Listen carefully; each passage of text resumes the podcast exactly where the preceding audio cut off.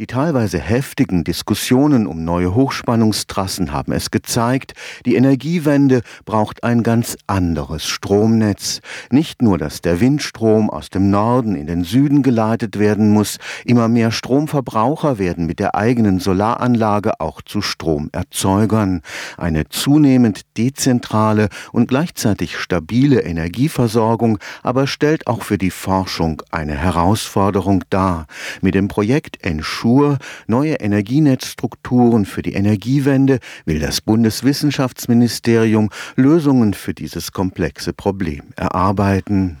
In möglichst engem Schulterschluss wollen Forschungseinrichtungen wie das Karlsruher Institut für Technologie und die Technische Hochschule Aachen gemeinsam mit Netzbetreibern, Energieversorgern und Technologiekonzernen ein Modell für die Versorgungsnetze nach dem Ende der Atomära entwickeln. Es macht keinen Sinn, wenn nur Forscher in ihren Laboren irgendwas erforschen, was nie oder ganz spät an den Markt kommt. Es macht auch keinen Sinn, wenn die Industrie auf Basis dessen, was sie hat, versucht, eine neue Welt zu gestalten also wie kriegen wir die Forscher die Industrie und die Gesellschaft, die das ja alles hinterher auch haben soll, wie kriegen wir die gemeinsam in einem Boot? Professor Holger Hanselka ist Sprecher von Ensure.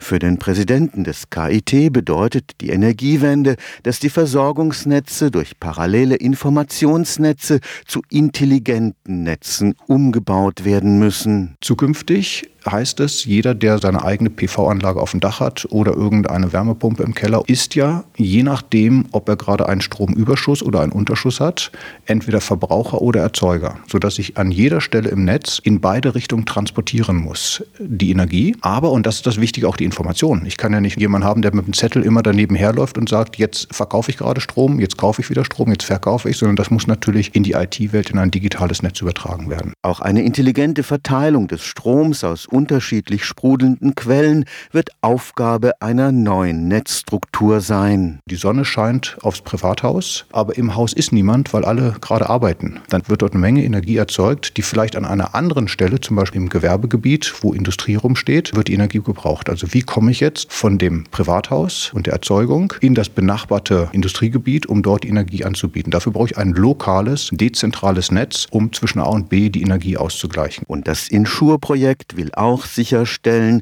dass die Energiewende bezahlbar bleibt. Das heißt, wir müssen ein vernünftiges Verhältnis bekommen zwischen dem, was ist technisch machbar, was ist wirtschaftlich bezahlbar und was ist gesellschaftlich akzeptabel. Also diese drei Elemente müssen wir gut zusammenbekommen. Das ist sozusagen auch Teil dessen, wo natürlich auch die Bundesregierung sehr daran interessiert ist, mit solchen Projekten im Sinne von Partizipation auch offenzulegen, was tun wir da, warum tun wir das und was bedeutet das für den Einzelnen. Stefan Fuchs, Karlsruher Institut für Technologie.